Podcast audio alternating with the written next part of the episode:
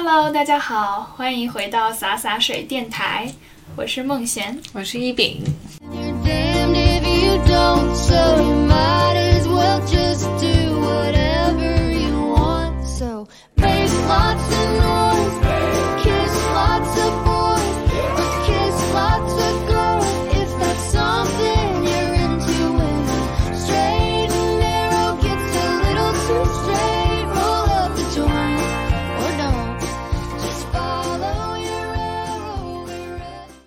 分的老师都是女性呢，是历史的巧合还是命运的抉择呢？If that's something you're into, when the straight and narrow gets a little too straight, roll up the joint or don't. Just follow your arrow 因为有十几个学生晚自习，你知道每天买鸡排可能就要买到一百多块钱。你们我那个时候上学在干什么？我那个时候吃了很多鸡排喝奶茶。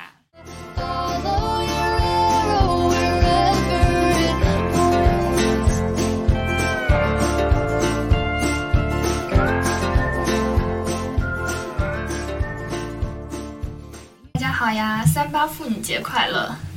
然后是我们两个要过的节日，对吧？对，我想了一下，我身边基本上所有的，呃、今天看到嘛不是？所有的同事啊，大部分的同事都要过这个节日，对，说明你身边的同事都是妇女。都是女性，我只能说，对，因为我们俩都是在教育行业嘛，对，所以应该这也是一样种的情况，对女生就非常多，女性同事都非常多。你们公司三八妇女节一般是怎么样的一个福利？我们会发一些花，对，我感觉好像大部分哦公司都会去做发花这样一件事情，因为好像女生在收到花的时候是非常开心，花跟女生会开心这样一个天然是搭配在一起的。天然连接在了一起。对，我们也是，就是我记得有一年三八妇女节的时候，是每个人都可以领一支玫瑰花，然后它是在楼底下摆成一个非常漂亮的形状。那你那天在楼里面走的时候，你会发现，就很多人就非常开心的拿着一拿着花，对你对你那天很开心，你还拍了照片给我呢，我就记得。是的，所以现在回想过来，我好像从小学到中学时代，确实很多教我的老师，他们基本上也都是女性。我嗯现在如果比如说你让我回想起男性老师的话，我其实都还能记得蛮清楚的，因为真的是屈指可数，对吗？对我们可能每个人的这个成长过程中都是以女老师为主，而且特别好像在比较早的阶段，女老师就会比较多，对吧？像幼儿园的时候，基本上应该没有男老师的形象出现。是的，所以我们今天其实就是想一起聊聊看，就是说为什么我们嗯从小到大的这个成长历程当中，基本上大部分的老师都是女性呢？然后我们现在也成为了这样的人，对，我们现在也进入了这样子一个行业，，对，来剖析一下自己。是是历史的巧合还是命运的抉择呢？对，这个就是到底是你个人选择，还是你觉得是一个社会的东西？对，很神奇。对，对，所以说到这个事情呢，其实我之前有看到啊，就是说对女性进入职场的一个具体的数据分析嘛，调查是说什么时候的报告？大概大概是二零二一年，就近两年的。嗯那么教育行业跟服务行业，还有包括药企、制药这种企业，教育、制药、对服务行业，三个。那么医疗类似于这样这样三个行业，其实百分之六十的员工都是女性。嗯，所以说，教育其实作为一个大家更加熟知的一个领域，因为我们知道大家从小到大肯定会接触到的老师，对吧？对那么等到你长大以后，可能你有孩子的话，也会嗯接触到教师。会非常熟悉的一个领域，然后它当中是大部分都是由女性组成的，这样一个数据还是蛮显而易见的。哎，我我也看到一份报告，我是看到二零二零年叫这个国际发展中心，它是一个国际组织，做了一个全球的报告，说在全球也是百分之六十的中小学教师是女性，然后全球一共大概有八千万名教师，百分之六十是女性，大概是这么样的一个水平，好像跟中国的情况也是差不多的。对，那其实跟我们观察到的情况也差不多，对吧？对我们从小到大基本上是这样子的一个女性为主，女性为主。对，然后你会发现，比如说我们现在想一下啊，我们从小到大，老男生男性教师、嗯他们教的一般是什么专业啊？比如说我自己啊，小学的时候。唯一的一个男老师好像是教我体育的，然后体育老师是换了好几次，但是一直都是男老师。体育老师换了好几次，一直都是男老师。，嗯，对，基本上好像是这样子一个比例。哦，你这么说的话，确实就是在一个比较大的，就是说百分之六十，就是以女性为主的中小学教师群体里面，其实是有一些差异的。比如说，男老师倾向于教什么学科，女老师倾向于教什么学科，对吧？还有除了这种学科类的差异的话，在小幼儿园阶段、小学阶段、初中，它其实在学段上也有差异。对，然后我们对我发现，其实你现在一讲的话，我发现我高中的时候男老师数量好像有变多。对在我自己高中的时候，我是物理老师、跟历史老师以及体育老师，还是永恒的体育老师，都是男老师。啊、我高中的时候体育老师是女的，OK，因为那个时候有一些学校有这样的设置，因为女生开始发育了嘛，然后男老师是不会理解女生的这种对对生理期，嗯，所以女生就专门配备的是女老师，然后两个班的女生放在一起上课，两个班的男生放在一起上课。哦，对，就是说，其实分开来也不是说不能理解，应该说是女生她可能会觉得说有点不好意思跟男老师讲这个事情，对吧？对，是的，是的，嗯，对，所以生理期这种羞涩的情绪，我觉得其实是还蛮普遍的。对，嗯，是的，所以就是这个数据也是这么讲的啊，就包括特别是在一个学段里面，比如说你都是小学的，我之前看那份报告也说，在同一个小学里面，一般来说，男老师如果教一个学科的话，男老师也是倾向于教高年级的，女老师也是倾向于教低年级的。比如说在小学里面，女老师可能教一二三年级，男老师可能教四五六年级。这个样子，它也是一个全球的趋势。就是这样也会有一个明显的分化，嗯，还蛮有趣的。哎，对你，你这你看这个这个是为什么？为什么男老师会教高年级，女老师教一二三年级？对我，我觉得其实就是这里面也蛮有意思的。这当中其实有两个问题，一个是说，嗯，到底是女性她是自主选择了我要去教嗯低年级，嗯或者说从一个更大的角度来看，到底是女性她自主选择我要进去教师这个行业，还是说嗯她的选择比较有限，所以说她只能选择教低年级，或者说她只能选择进入教育行业？其实这里面是两个不同的角度。对，从学校的角度来说，我自己在学校里面啊，我感觉像高年级的话，一般涉及到毕业班，所以老师会倾向于教毕业班，它是一个出成果的地方。那一二三年级的话，就好像你播了种，然后高年级它是一个收获的地方，你是说男性教师他会比较倾向于去教去教高年级毕业班，对。对，对。就是像你说的，他是毕业班嘛，那。嗯比如说，我们小学可能压力稍微小一点，但是你到了初中、到了高中的时候，其实毕业班的这个压力还蛮大的，对对，对。吧？教不教毕业班是两种，在教师群体里完全是两种状态，对，基本上就是堪比九九六，基本上有的时候比九九六还要夸张。就两种老师嘛，毕业班老师和非毕业班老师，嗯，对。对，所以是不是有，比如说有一种女性教师，她可能体力上面也会嗯对，因为毕业班它会侵占很多的时间，因为教师很多的考核，它是跟你的这种毕业班的成绩有关的嘛，所以如果你带毕业班，就意味着你要付出很多的时间和压力。那么女教师从这个意义上来说，她可能，我我我个人观察啊，比如说年纪不是很年轻的教师的话，那像比如说中年女教师和中年男教师，中年女教师可能在家里面也要有很多的事情，她可能家照顾家里的小孩啊、老人啊，然后包括自己的小孩，他可能也在一个上学的阶段。这样的话，就倾向于不是那么愿意去带毕业班，这也是有可能是一种个人选择的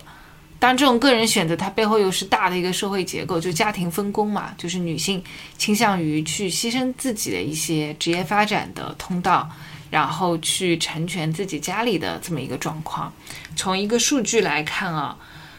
我们虽然说百分之六十的中小学教师都是女性，但是真正能做校长的还是男性居多。比如说，在之前在二十八个 OECD 国家，基本上都是发达国家里面有做过一个调查，OECD 国家里面中小学教师更多，有百分之七十。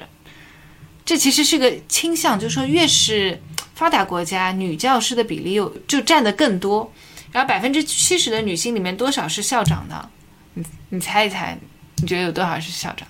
如果如果是七十里面有可能百分之二三十，女性，就是说百分之七十的教师是女性，然后最多，然后里面校长百分之多少的是女性？我觉得可能二三十算是一个很大的数字了。只是在中国，我觉得可能中国我数据没有去看，到时候我们可以看一下啊。然后校长层面的话是百分之四十五，嗯嗯嗯，因为它其实差了很多。因为如果你按照一个等比例来的话，你会觉得可能百分之七十六七十左右是女性嘛，但是女性占大多数的一个行业，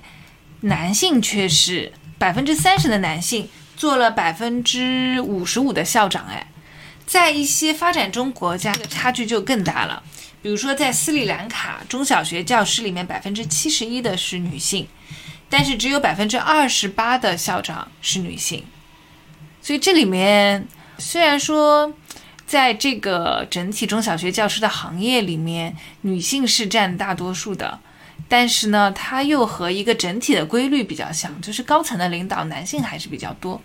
所以你刚才提到这个百分之二十八的话，跟我刚才说的二十到三十，可能我们预估在中国是这样子一对个一个发展中国家的一个指数数。据。嗯，那么其实这一点是非常明显，但是可能也是让我们去引起思考的一个点，就是说，我们单从这个教育行业来看哦，是不是女性教师她即使比如说。我们就看她已经做出了这个选择，她在这个里面去任教啊，或者说乃至她去做一些行政类的工作，是不是她的上升空间其实也是相对有限的？它这个规律是不是跟很多其他的行业又还是蛮类似的？对，而且这个规律为什么发生在教师行业，也是挺有意思的。因为从这个意义上来说，女生对女就是女性群体本身对教师行业是很重要的，就它占比很大嘛。那么女，但是女性的这个校长却不是很多。那么这故事一开始就是说为什么这个女性这么多在这个行业里，对，吧为？什么会在这个行业？我们首先从这个点去看看，到底是女性自己做出了这个选择，还是说有一些什么样的境况和压力促使大家做出这样选择，或者说是有一些机遇在呢？因为我们两个人其实都是做了这样选择的人。那你说说你为什么做这个选择啊？我自己感觉就是说，从我一个比较实用主义的角度来讲哦，就首先是因为我觉得说，呃我还挺擅长这个领域的，跟人沟通，嗯特别说是跟学生沟通，因为之前在大学的时候其实学的是类似的，就是这样一个专业嘛。那么当时做了很多的，我试了很多的工作，我后来发现其实我在跟人沟通方面是比较强势的一个能力。那么我想要去用出这个优势，包括在讲课的时候，学生的一个反馈也是蛮好的。所以说我意识到了这样子一个呃自己的这样一个优势。那么在行业的选择上面去做这个选择，感觉好像有点顺理成章，因为当时选的专业也是这个嘛。但是第二个点呢，就是说，我不知道你有没有啊，就是从小到大，可能父母就会一直可能在耳边会讲一些话，比如说，哎，去学校里面当老师挺好的，对吧？如果你比如说自己不要去做一些非常惊天动地的大事业的话，其实平平淡，淡的，对，然后但安安稳稳的，但是教书又是一个比较体面的，你就感觉这样的一个选择，对吧？对，当老师，然后跟当老师并行的可能有什么事业单位、公务员，对吧？从这个角度上来说，因为我就想到，就咱们俩不是同学嘛，其实我们那专业里面男女比本来就很差很多，我们有几比几的，十比一吧，差不多。反正我记得反七十不到的六十几个总数，然后有六个男生，对不对？对对，差不多十比一的比例。然后我就发现，你本来进入这个专业的男生就少。然后你刚刚讲你在实习的时候就做了很多教育方面的实习，你有没有发现我们我们的男同学好像都不在那方面去实习的？对，我记得好像当时是有他们会去做位男同学跟我们一起去做了实习。他们可能会去做别的实习，所以就是在这个过程中不断的发生逃逸，就是他们可能本来就没有选择类似的教育类的专业，然后就算有些男生进了教育类的专业，他们也走了，就是他们并没有想到以此作为专业，就是在未来的这个职业的发展过程中。这里面好像似乎我们有找到一个点，就是说，男生跟女生对于自己的那个社会分工，是不是在我们在即将面临职业选择的时候，我们发现了一个非常明显的差异。嗯比如说女生，我们就从女生的角度来看吧。你刚才提到说，教毕业班的老师里面，很多女性老师她可能刚开始在接到这个任务的时候，她会犹豫一下，对吧？她会觉得说我有一些家庭要去照顾啊，包括我自己的身体能不能吃得消。那么是不是说女性在家庭里面要承担更多的职责？真的，我以前我就记得我的历史老师，他当时还没有结婚啊，他刚刚结婚，就是他是在我高一的时候他还没结婚，他到高二的时候结婚的。高三呢，他带了我们毕业班，他是第一次带我们毕业班，然后带的非常的认真。那个时候我们每天，啊、他是历史老师，他并不是我们的班主任嘛，但是他作为历史老师，第一次带这个历史的毕业班，我们当时高上海高考是三加一啊，然后我选了一门历史，然后选历史的 对，选历史的同学在我们学校没有很多。那他为了提升整体我们历史班的成绩，我们学校是不晚自习的，上四点半就放学了，但他就会陪我们自愿的晚自习，还买很多东西给我们吃。就他当时他对的对我们真的很好，然后对我们要求也比较高，就是整体的就是全身心的扑在我们身上。然后我就一直记着他嘛，就觉得怎么会有这么好的老师啊？因为那个时候晚上放学，啊、他可能自己骑这个电瓶车，他还很那个时候还很小，二十六七的样子，给我们去买奶茶、买鸡排，都是用自己的钱。然后我记得还很感动的，就问，因为有十几个学生晚自习，你知道每天买鸡排可能就要买到一百多块钱。你们我那个时候上学在干？我那个时候吃了很多鸡排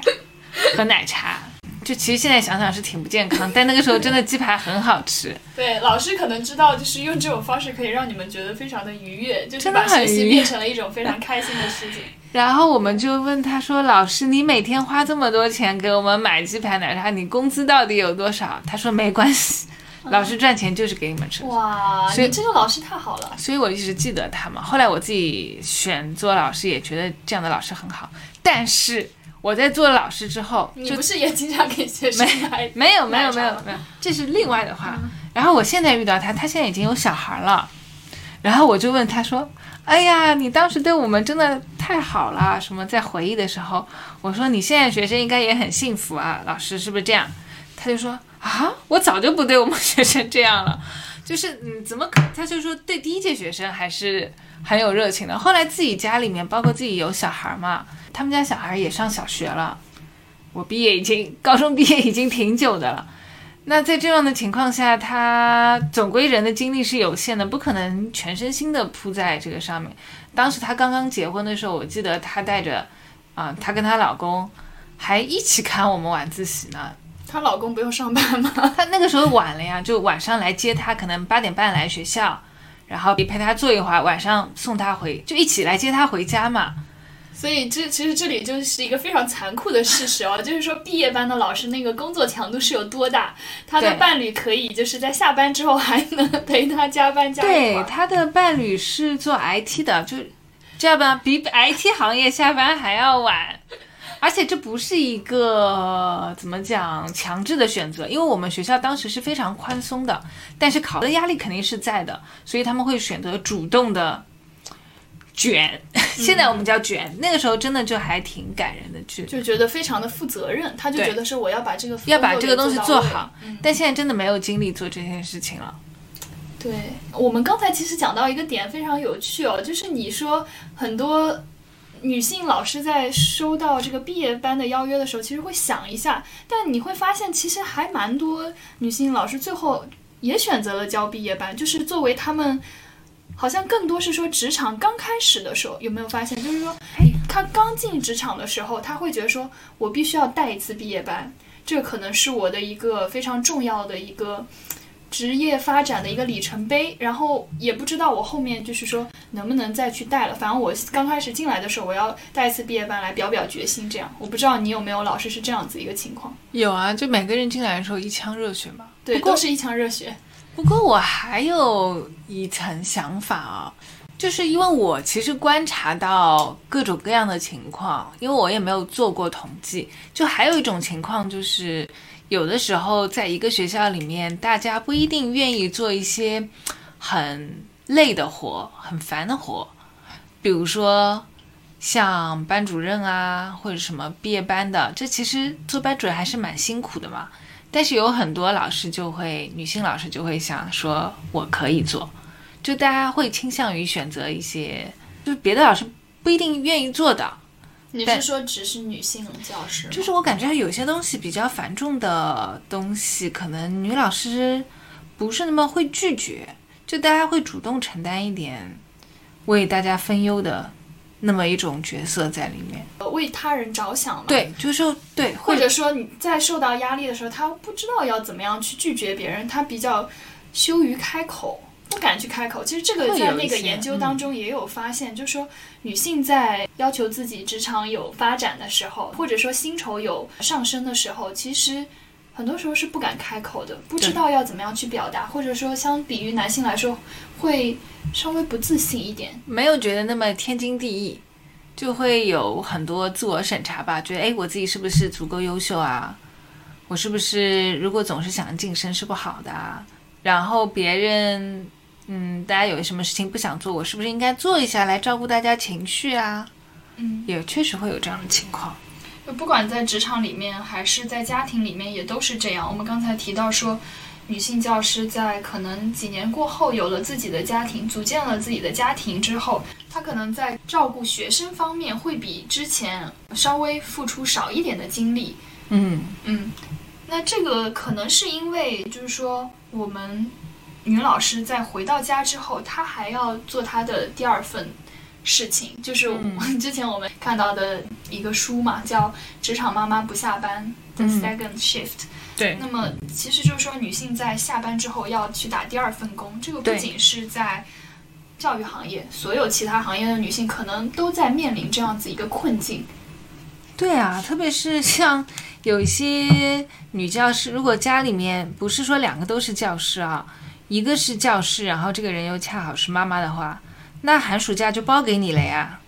突然觉得有一种非常心酸的感觉。对啊，就是因为你也在，你就在放假嘛，你辅导辅导自己小孩怎么了？对，而且会觉得说，你每天在家里反正也没有什么事情，对吧？是的，嗯就可以辅导一下孩子。还有就是我们刚才讲到说，为什么这个行业有这么多女性在这个行业里面？是不是比如说有一些事情让他们做出这样一个选择？那像我之前提到的，父母一直会在耳边念。我不是说父母逼我去做出这个选择，而是说从小到大你会这样子有一个隐性的观念的植入，你会觉得说，诶，这个行业是不是更加适合女生？是不是更加适合你想要去有一个更加安稳、更加舒适的生活，去照顾家里？当然，我们长大以后发现这一切都不是真实的，因为并不舒适，对吧？就是我发现现在深圳啊，什么上海这边老师加班也是非常严重，包括现在我们因为要看晚自习了。就更多的老师，他其实是一个非常非常繁重的一个工作压力，然后随之而来，他回到家之后，他还要去照顾家里。工作压力还是有的。我觉得特别在初期吧，那你可能到中年了之后，你的想法更单纯了。比如说你不想往上走了，很多老师就是比较没有那么的满腔热情的去做了，还是一个可控的状态。因为新教师的话有很多评比啊什么的，那到后面你不做了，然后包括你也不用做班主任，因为有新老师可以做班主任嘛，就可能更可控一点。然后另外，我觉得相对来说，这个行业对女性来说还是比较友好的。一个它很稳定嘛，啊，比如说你入编了，你就不大可能失业。在疫情期间，不是有很多人就想考教师嘛？包括这次对教培行业的整顿，你就会发现很多人原来他们可能想去教培行业的，因为收入高，到后面，哎，发现还是学校里面比较好，那么很多人又转入教师行业。现在考那个教师资格证的还是挺火热的。就这个时候发现了这个稳定的好处。之前的时候，一个是稳定对，对会觉得说高薪。嗯，现在是觉得稳定，也就是说回到了我们之前爸爸妈妈教育我们的那个词，就是说铁饭碗，对吧？对，还有一点，我觉得在女性生育的时候，相对来说，可能在企业里面，很多人就不怎么敢休产假，因为你一休休满，像你延长了之后，反正你休这么好几个月的时间，可能对公司来说，你这个人走了，他找另外一个人补上，那么你在公司里面原来积累的东西，可能因为你休一个产假就没有了。那相对来说，老师还是比较好回归的，包括老师其实连上很多教师休产假的时候会连上寒暑假嘛，所以在这个角度来看，它其实还是挺适合女生。比如说，如果只是想在里面做，当然我我我个人感觉，如果你是学校里面比较想要追求啊、做一个中层领导啊、高层领导，也不一定那么敢休产假。但是对普通老师来说，还是要比其他的公司要友好的多，嗯，对，就有很多保证，嗯，对你刚才讲到这个，我想到上海产假应该是一百二十八天，然后最近又延长了三十天，那么就是一百五十八天。这样子一个时间，为什么对于女性教师来说会比较友好呢？应该是，我觉得是，首先教师这个行业，如果说你是教班级的话，对吧？你其实就是说一届这样子轮换嘛。那么当中，比如说有老师来帮你代课，如果说这一届没有轮换的话，那其实就就是你回来再去教同学对你的熟悉度啊，什么其他东西，你只要去把课程的这个进度给补上就好了。对，然后其他事情其实没有什么很大的改变。对，那么你自己可能就是稍微适应一下就好了。嗯，如果说他正好是毕业班的话，那就更好了。下一个班级是一个新的循环，新的开始。嗯，所以说，相对于其他公司的项目啊什么来说，很难走开。这边就是一个只需要涉及到一个人员的调动排班。对，因为老师其实有点像个体户嘛，反正你把你的店关掉，别人帮你看一下店，就这种这种感觉。所以相对来说，教育或者说教学这些这个岗位对女性来说，不能给你一个什么大富大贵吧，但是总是给你有保障的。长时间，反正你可以吃这碗饭。对吧还是比较尊重劳动法的。当然还是会有一些什么职业病啊，比如说你这个嗓子用很久，也会很难受，会有什么咽炎啊、慢性咽炎，包括静脉曲张啊，因为站很久，就会有这种职业病了。但是相对来说，我觉得这个职业它的寿命还是比较长的，可能我们老师教到五十几岁，嗯。没有什么大问题。对，因为一般女性五十五岁退休嘛，但你做到一个比较有声望的一个老师，其实你是可以很晚再退休的。嗯，可能在企业里面五十五岁退休了，这个其实对于女性的职业发展来说，还是一个可以自己调整的、可长可短的，嗯，而且你其实，在退休之后，你还可以，就是 还可以进行一些操作。好了进行一些，再说要剪剪掉了，对，然后那就说明了我不知道这些操作现在能不能做。对，反正就说明这个行业它其实是可以，就像你说的，越老越吃香。啊、它是一一门好像手艺活儿一样这种感觉，嗯，做到一个比较有声望的老师，就比如说我们有一些职称啊，特级教师啊什么，嗯对吧？甚至说我们在同一个等级上面，但不同职能的，比如说我们到了管理的高层，嗯刚才我们好像又发现，好像男性的占比其实在这个层面上又比女性要多一些。其实，在一些不发达国家，或者说在比较贫困的国家，那么相对来说，教师他是一作为一个专业人士嘛，那相比于像律律师啊、医生啊这样的专业人士来说，教师这个职业是女性最可以、最容易获得的。所以，像专业人士的话，我们一般会认为他是对技能要求比较高的，相应来说收入就会比较高，社会声望就比较高嘛。那么，可能像律师啊、医生啊这样的行业里面，他的性别壁垒要比教师高得多。所以，对很多贫困国家的女性来说，教师就是她们一个进入职业领域的一个机会。所以，这份工作其实对女性来说很重要。我会发现一些英美国家的研究也是这样子的一个结论，就是说教师是一个非常容易让女性被认可的一个职业路径。对，那么首先他进来的话，就像我们刚才讲到的，第一个原因就是说家庭分工。其实因为教师这个行业，他要做的事情相对来说，他的劳动密集度会稍微低一点，在最刚开始的阶段，对吧？不像我们现在就是在中国卷的不行。最刚开始阶段，我们上课啊，什么下课啊，然后辅导学生批改一些作业，那么后面的时候，你就其实很好的可以辅佐。伴侣在这个家庭里面的一些其他的事情，你的家庭服务方面也能做得很好。在我们刚开始工业时代的时候，男性他想要去获得婚姻的时候，他其实就是想要一个人能够给他，一个是提供就是说伴侣方面、亲密关系方面的支持，还有一个就是说是家庭服务方面的支持。那么女性教师的职业在这个方面，它是可以去比较好的兼顾的。就是包括抚育下一代嘛，就是哎，你是老师，你比较懂对教育啊。然后你有没有发现，我们身边其实老师的孩子好像并没有说这就是另外一个话题了。对这个话是为什题么？有各种各样的原因吧，比如说第一个原因。就是在学校里面呢，其实老师天然的会喜欢比较安分守己的孩子，因为会降低他们的管理成本。你知道，如果班级里有个特别跳跳脱的小孩，他可能有很多奇思妙想，这样的小孩以后可能会成为一个很优秀的人，因为他敢于突破常规嘛。但是你知道，在老师眼里就是一个很不好的小孩。比如我在上课讲一个什么东西，他说：“老师，我有个问题，老师，我有个问题，老师，我有个问题。”这对老师来说，这是一个很麻烦的事情，他就要花很多额外的精力去照顾这一个小孩，所以他对好孩子的标准往往是听话的。那么这也可能影响到他自己怎么培养自己的孩子，可能他会在一些纪律方面对自己的小孩比较严格，但是在头脑的发散性、创新性方面相对来说就比比较不足。然后另外一个就是说，老师其实工作很辛苦，所以他是不是有足够的自我再教育的能力？比如说他平时是不是看更多的书啊，关心一些社会上发生的事情呢？可能没有这么多精力做这些事情。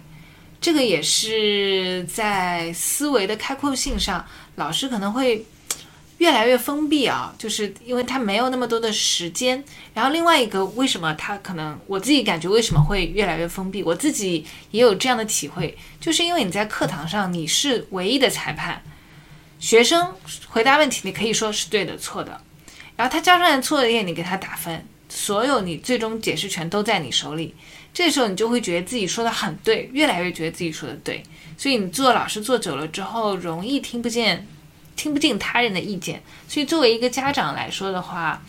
其实这个就不是一个对孩子来说成长会比较好的一个家长，对吧？所以你这么一讲，我突然更深刻的理解为什么我们有那一句成语叫“好为人师”，让人觉得不是很开心的感觉，嗯对吧？好为人师，我们觉得说本来哎，老师不是挺好的吗？但是就是你讲你指导性的话语讲太多了，对可能人家就会觉得说你为什么老师在这里指导老师我？天然有一个想要评价他人的一个倾向，而且他这种评价也是不会受到质疑的嘛。对，包括你说他是唯一的裁判，人家就会觉得说你说的这么有道理，我没有办法辩驳你，所以“好为人师”这个词可能就变成了一个比较有对比较有贬义的词儿。嗯，所以我们其实刚才总体来说应该聊到了还蛮多的，就是说我们的这个目之所及的范围内和我们自己的个人体验里面，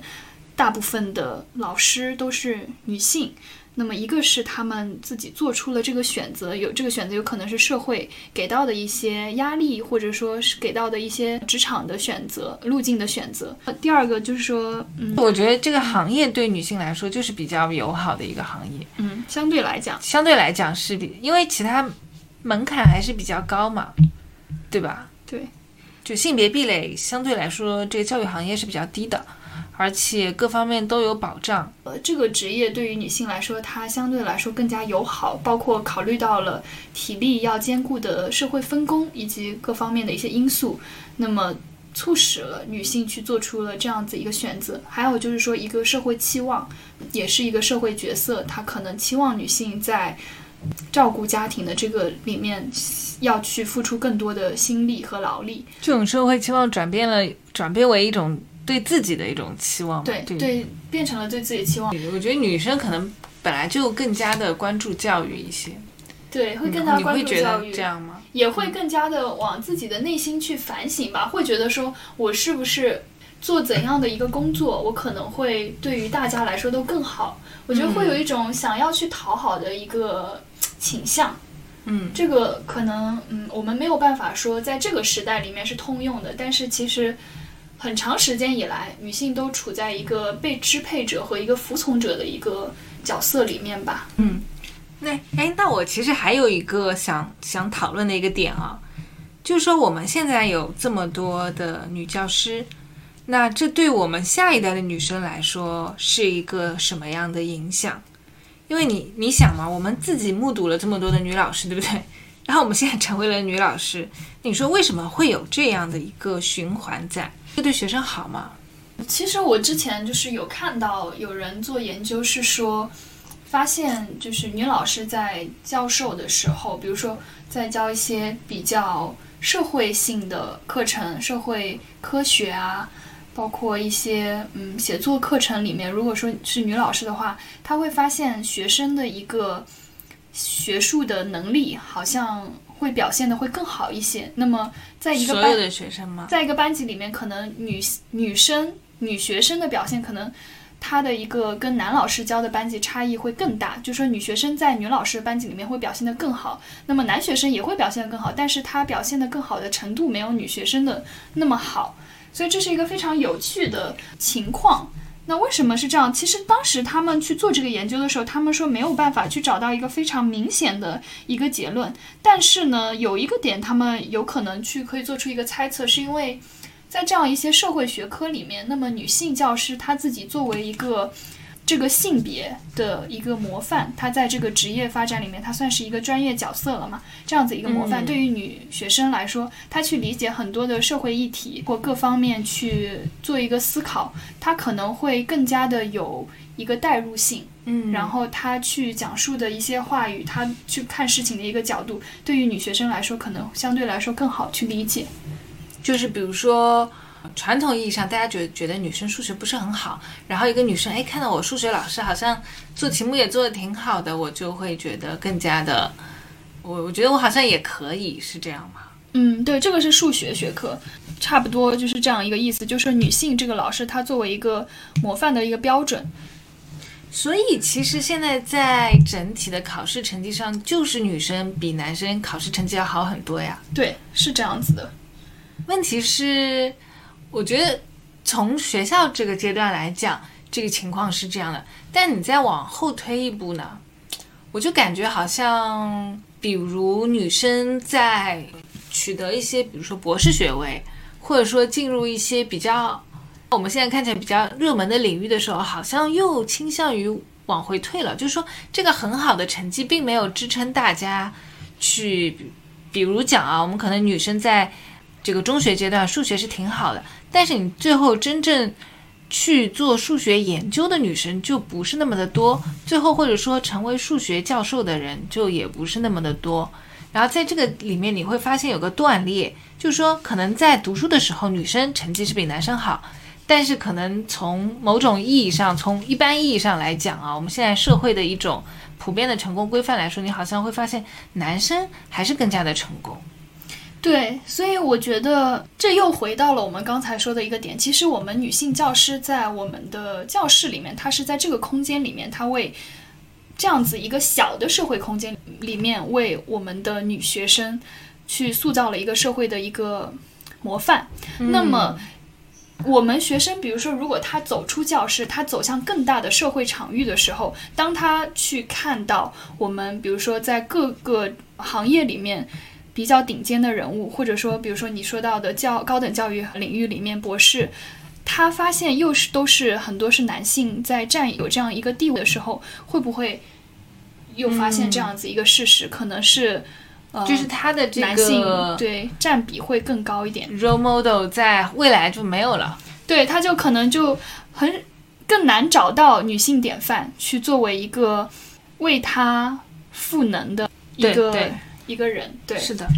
那其实就是说，好像是说社会它现在存在的这样子一个现状，反过来挤压了女性对于自己未来发展的一个期望。一个自我想象。对，一个自我想象。我的自我想象可能它就限制在这里。就比如说我刚才说到说，我从小到大，父母在我耳边去讲的时候，那么从在你就是从小到大的时候，你是接触这样一个理念。那在你大学毕业的时候，可能你很多大部分的女性她要进入到一个婚姻市场，或者说我们不说婚姻市场，你，就是更加多的去进入到一个婚恋的领域。那么你会发现，其实这个父母他这个时候他们自己的一个角度，对于职业女性职业的构想，还是停留在这样一个情况，就是说公务员或者说女性教师，对吧？他们会觉得这些是在婚姻市场会更加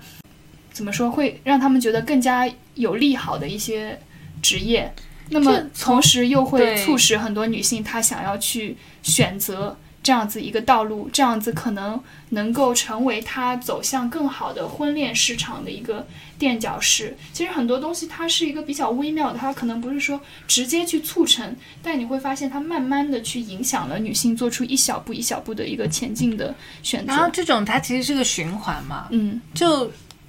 可以把它看作是一种再生产，就是一个社会结构的，就在职业发展上面的一种再生产。然后你刚刚说到这一点，就说哎，你以后当个老师蛮好的。但我其实我自己听到这个话，比如别人问我，哎，你是做什么？我说我是老师，然后人家说哦，女孩子做老师蛮好的，我其实会有点生气的。对，就会觉得说。我可以自己选择做老师，但是你不能期望我去做老师，对对对对对吧？对，你会你会有生气吗？就是哎，你在大大学里做哎挺好的，对，我在我在当时一个比较叛逆的时期，就是说我当时可能对自己的职业发展还比较迷惑的阶段，我还不知道自己要去做什么的时候，我父母可能就会说，你先去考个教师资格证。证，然后你就是能不能拿过来用？比如说你要当老师的话，你就可以正好用这个证。然后呢？然后我当时就会觉得说，为什么我不要去考这要做老个证？师对我不要做老师什么的。我为什么一定要做老师去？考证了，但是这个考证可能是因为我后面慢慢的又去尝试了一些，比如说教育行业啊，或者说其他嗯管理行业的一些东西以后，我发现这些职能里面我还蛮擅长，就是去跟学生沟通、去教课。然后我发现自己的优势点的时候，我会觉得哦，那好的，我既然有这个做出选择的这个自己的一个思考的路径，那我可以放心的去做老师了。嗯你就会想自然而然的想说，这个决定一定要是我做出来的，嗯，我不希望是别人去影响做出来的。那实际上好像但实际上，好像我又也是在一个结构里面。对，哎，所以我就我就想到我们以前有个同学，就是他，我就记得我们在实习的时候，他就做各种各样的实习，然后他说你不觉得做老师很没意思吗？我以后就不要做老师。结果那个时候我们我还在读研究生嘛，然后发现他毕业了之后就去做老师了，我就觉得很神奇，就是说他怎么说？他其实，在很多公司里做嘛，然后最后发现还不如做老师呢。什么叫还不如？嗯，就我觉得在收入，然后职业发展的预期、压力等等方面，所以我们就说，为什么教育行业看起来是一个，或者学校看起来其实还是对女性相对来说更加友好的一个地方，就是可能很多女性在。做了很多选择，尝试了很多选择之后，最后还是会去做老师，也是有一定道理的。包括我在国外读研究生的同学，他们一回来去了咨询公司，然后过了两年，哎，他怎么也来做老师？你就会发现他也来做老师了。真的是有很多这样的情况你。说的这个很好笑，因为我现在在的这个行业也是教育行业，嗯但是我的职能不是老师。虽然我之前说我很擅长跟学生沟通，我很我很我觉得我很善于教课，但是后来发现就是说，嗯，我更加不想要。为别人负责，我觉得我是一个没有办法被为别人负责的人，所以我就是想要去转转到后台的工作。那我现在做的这个职能，可能是更多在教育管理的这个职能上面。然后你会发现，我们在去向外招聘新的人才的时候，有很多人他好像就是像你刚才说的，比如说，嗯，在别的地方做咨询公司，你会发现，哎，这个人为什么要过来投我们这个公司？很很厉害的咨询公司吗？就是四大，就比如说像这种咨询公司，啊四大当然就是 top 的，比如说 BCG 啊，四大就很这种这种他不会出来，四大很苦，对，四大很苦，它可能是一个重劳动密集型，有点像劳动密集型行业，对对它非常的苦。那你当时你会一想说，为什么他要过来？但是我们其实面了很多这样子的人，他们给出来的普遍的一个说法都是说，哎，我经历了这个九九六的这个环境，我经历了这个二十四小时都要待命的这个环境，我现在想要去换一个环境，我想要朝九晚五，我想要有一个 work-life balance，生活跟工作的平衡。那我会觉得说，教育行业是一个可以长足发展的一个行业，所以说我现在来到了这里，这是一个非常万用的一个公式和模板。然后你这么一听到的时候，你心里又会觉得，哎，不对呀、其实并没有说是这个样子，对吧？因为像比如说教师行业，我们很多。上海的一些老师，他们其实工作的强度还蛮大的。他们对于教育行业，好像就是说，这些外来人，他们对于教育教育行业还有一个一直以来的刻板印象和想象，他会觉得说，教育行业就可以让我做到朝朝九晚五。当然，我们说我们没有办法跟外面的公司去相比那个强度，但是如果说你带着这样一个期望来工作的话，你可以想见，比如说你在这个职位上面，你能够创造出的价值和你自己的期望是不是会形成一个正比呢？对吧？对当你想着说我就是要朝九晚五的时候，你在这里其实很很难有这样子一个上升的动力。那么这样就会使得更多的女性，她进入了教育行业以后，她可能有点止足止步不前。我想到，其实很多人考公务员，我感觉啊，就是考公务员的高峰是什么呢？一呢是你刚毕业的时候，有的人就想考公务员，这是第一波人。第二波人就是工作几年之后，他就会特别想考公务员，因为就觉得外面好像也没有什么。就但这些人可能是在刚毕业的时候就死活不就是就特别鄙视公务员的，然后做了几年，逼着你去考公务员，你死也他都不肯。然后后面就说：“哎，我我后面要不自己去考个公务员？”真的有这样的情况，很多很多。对。后来才发现，我们都活成了我们自己不想 看到的样子。所以对很多女生来说，这个叫什么？宇宙的尽头就就是是考教师和公务员。对对对，考教师资格证。对，那么，唉，所以这个是一个 我们我们现在说到最后，突然发现，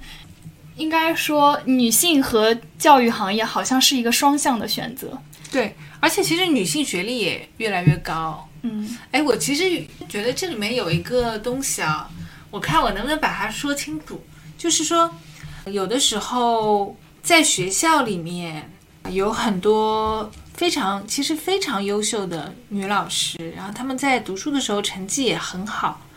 然后她们这种形象，我觉得对女生来说，可能在一些比较不发达的地区，她可能会是说，哎，我其实也可以这么优秀的。但是这种优秀同时也包包含着一种局限，为什么呢？比如说相同背景的老师，可能就比如说，比如说我说一个现在博士也越来越多了嘛，比如说博士到中小学任教，然后一个女生的博士的老师，可能给大家带来感觉就是，哎，她很好，女生或者说我也会想成为她，但是一个男老师。同样啊，就不是不说男老师，一个男博士有这样的背景，他可能就可以就业了，就是他在就业市场里面就已经可以去做某些事情，就他不会再进入到一个学校里面来。所以这里其实你讲到的一个问题就是说，男性他去选择教育行业，他的机会成本就是更高的，对吧？他男其实性机会嗯，他去，选择教育行业，他的机会成本更高。为什么呢？因为他本来可以用他相对等的学历，在其他地方创造更多的经济价值和社会价值。，对，因为对男性友好的其实是外面的世界。对，有比女就比会比较多一些，对吧？对，是的。所以说，我们会发现，首先它造成了就是说。女这个教育行业大部分的都是女性，那么第二点呢，就是说男性他一旦进入教育行业，他要去抢占一个上升空间比较大的路径。一个就是说，我们可能是往更专业的教师方向发展，还有一个就是说管理的高层，嗯，这也就是我们现在看到的一个一个现状。还有女生来，就是现在从数据来看啊，女生读什么研究生啊，她这个比例是还挺多的，因为不是说女生成绩特别好，就有一个暗含的情况，就是说很多男生本科毕业他们就去就业了。然后女生呢，她可能还要再等个几年，就是女生她的这个学历就一直在通货膨胀，就是这个这个在这个性别下面，她可能要读一些更高级的学，更高级的才能够拥有同样的就业的机会。这个好像跟你刚才讲到的，就是说女生她的在班级里面的成绩一般都会比较好，因为我们会发现女生在学术表现的一个评定的范围里面，她基本上很大一部分时间里面她可以做到很好。那么我们再去看一个高等教育的性别比例吧，女性她其实有更多的一个更高的学位的占有率。嗯那么但不意味着就是说，在什么经济啊这整个结构里面就很强势了。对它只不过是因为他可能更好的、更顺畅的去往这个上面去读，但是并不意味着他在社会里面他受认可的。而且读其实有的时候也是一个迫不得已的选择，就是因为你没有选择了，你才会去读，对，对吧可？能他一下子，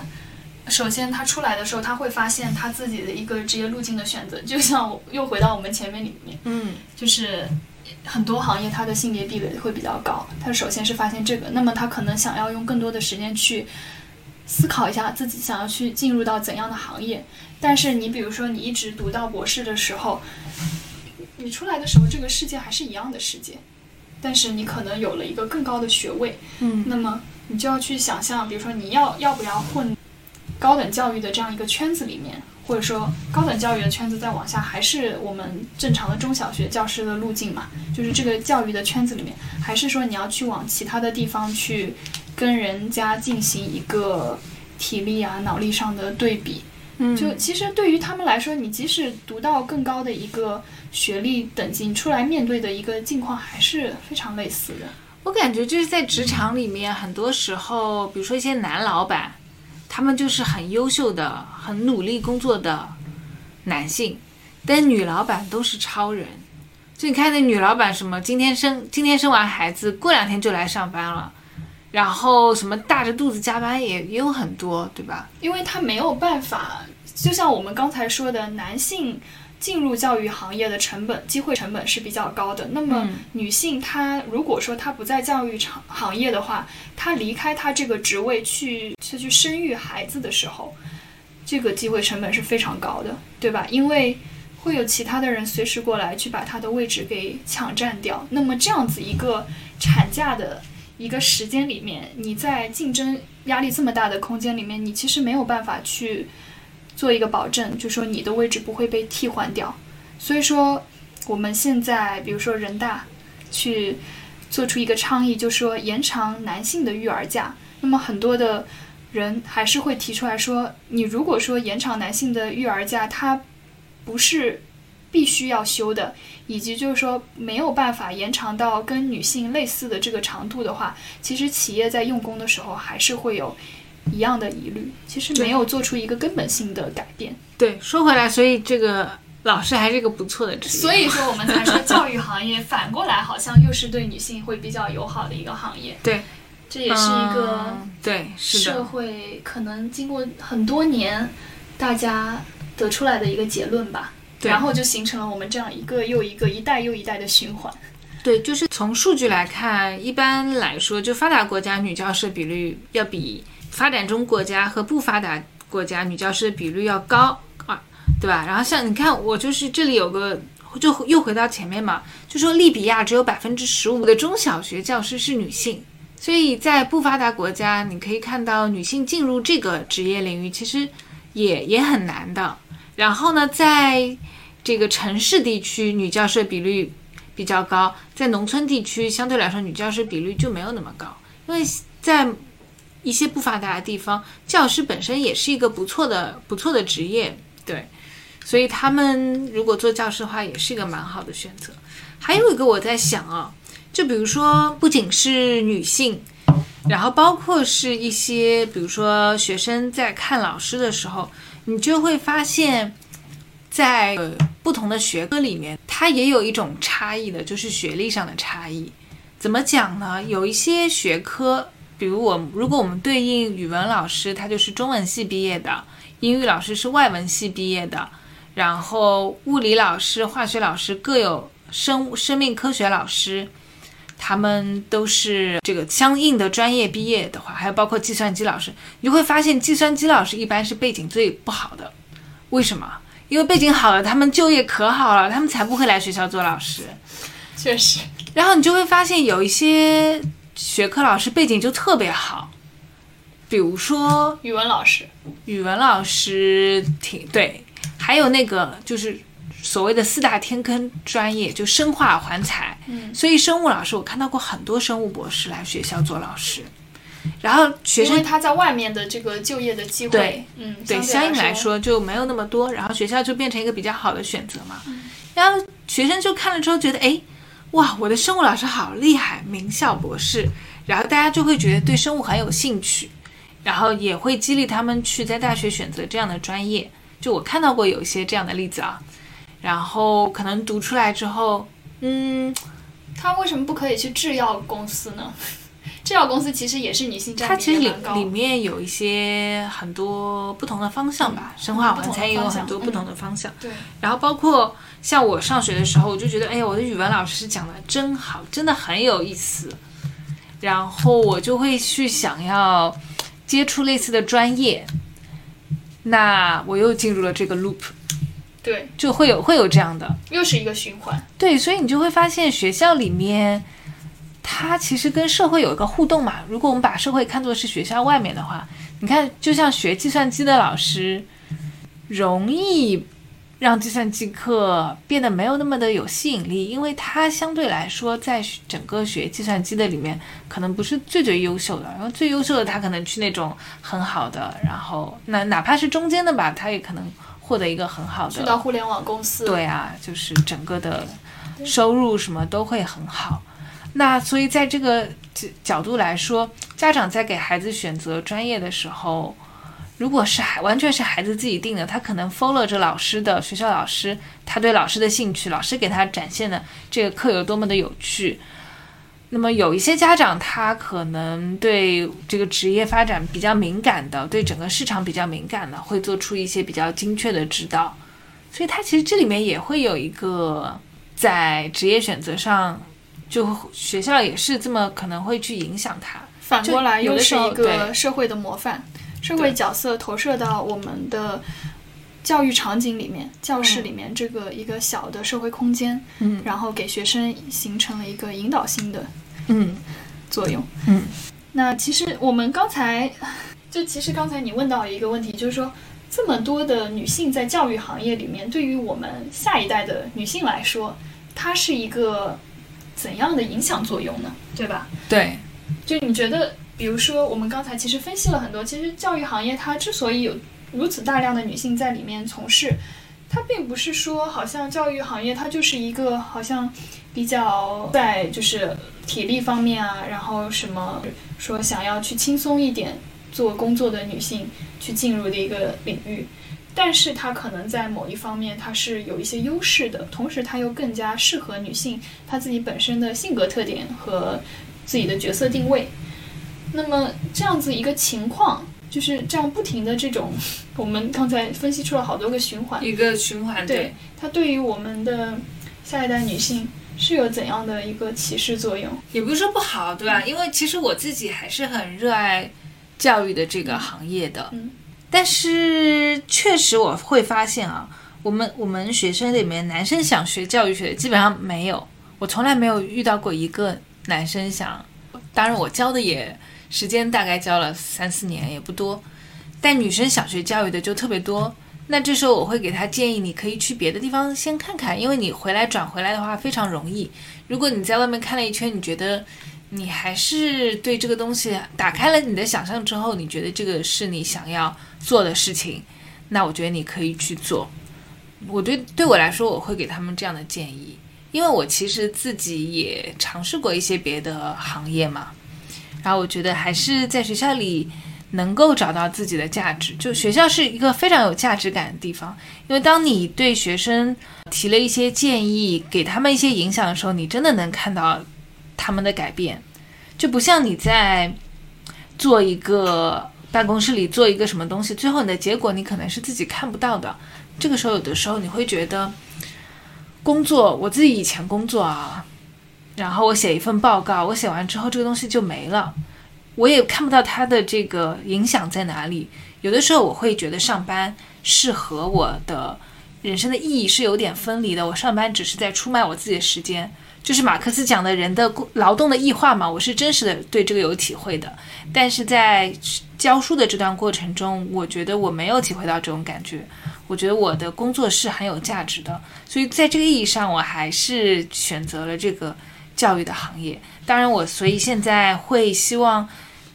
大家都出去看看。如果你在你的这个很喜欢的东西，恰好是别的别的领域呢，那我也不希望你局限在哎女生跟老师这么紧密的想象中。然后你可能也不是那么喜欢做老师，所以我觉得就简单来说，你要是尝试过，然后你真的想做老师，那你就去做老师。那如果你尝试过，你觉得别的东西又很有兴趣，哪怕你很有挑战。我觉得作为老师，我也支持你去做一个新的挑战，就把它看成是一个对于我们后面的女性来说，把它看成是一个性别中立的一个场景吧，作为一个正常的职业路径去选择，而不是说去局限于社会定位，然后包括社会期望这样子去做选择。如果说你真的是觉得说，像我之前的时候，你尝试了之后，觉得自己的优势点是在这个方面的话，那我觉得人在社会里面都是要发挥自己最大的长板，然后不能把自己的短板拿去跟别人的长板去做比较嘛。如果你的长板是在这里，那肯定教育行业就像其他很多的行业来说，它对于你的长板来说能够得到最大发挥的，那你去做是非常好的一个选择。但是呢，还是不希望就是说。教育行业它成为一个女性的，就是说唯一的选择，最终的选择，对，或者说最终我们刚才讲到一个比较消极的，好像有一点消极的一个选择的原因，就是说所有职业的尽头都是教师，会觉得说这才是最后你要去，而且安度余生的一个场所，这个好像感觉就不是很舒服。对。当然，就是，而且女生在各行各业里都有女性形象，其实是很重要的一件事。为什么呢？比如说，有个研究发现啊，如果女性在医疗领域里面比较多的话，那么相应的对女性疾病的研究也会变多，所以对整体女性来说也是一件好事。对，确实。而且我们现在其实，在录这个播客的场景里面，我们现在在这个世纪，我觉得是很多。就说女性进入到其他的行业啊，包括她的薪酬的一个待遇发展，包括跟男性之间的差距，都已经跟以前的几个世纪相比起来，已经缩小很多了。我是说这样子一个大的差距，当然现在差距还仍然存在。嗯，就比如说我们最最刚开始之前的时候，女性主义的先锋人物波伏娃，她当时在。二十世纪初的时候，二十世纪二十年代的时候，他去做一个教师的时候，他其实是要冲破很多很多的世俗的。法国教师非常难。对对，世俗的成见包括他要用自己的脑力，真实的一个真枪实刀的一个碰撞，然后才能够获得一个在男校里面教课的一个机会。那么随着时代的演变，其实这个事情。它变得越来越简单了，然后这个职业路径它其实跟以前相比起来已经发生了非常大的变化。那么女性呢，也可以不仅仅往这个路径去走，可以去发散到很多路径，很多事情已经发生了变化。但是呢，我们因为发现了还有这样子一个比较普遍的情况存在，所以说我们才会想要去讨论这样一个现况吧。我觉得，对啊，所以我们总的来说就是说，当代的女性，不管你现在从事的是哪个行业，呃，还是说你是出于什么样的原因去选择这样一个行业，我们都是主要的一个初心就是觉得说，大家可以去自由的去做自己的选择，更少的去受到一些社会角色和分工的一些影响吧。这是一个我们的美好期望，就是一个自觉的选择。对一个自觉的选择。是的，这可能就是我们今年三八妇女节两个教育人的一个总结。对，就是对后面下一代对，女性的职业发展的一个美好希。望吧，美好希望。大家三八妇女节快乐！祝大家三八妇女节快乐！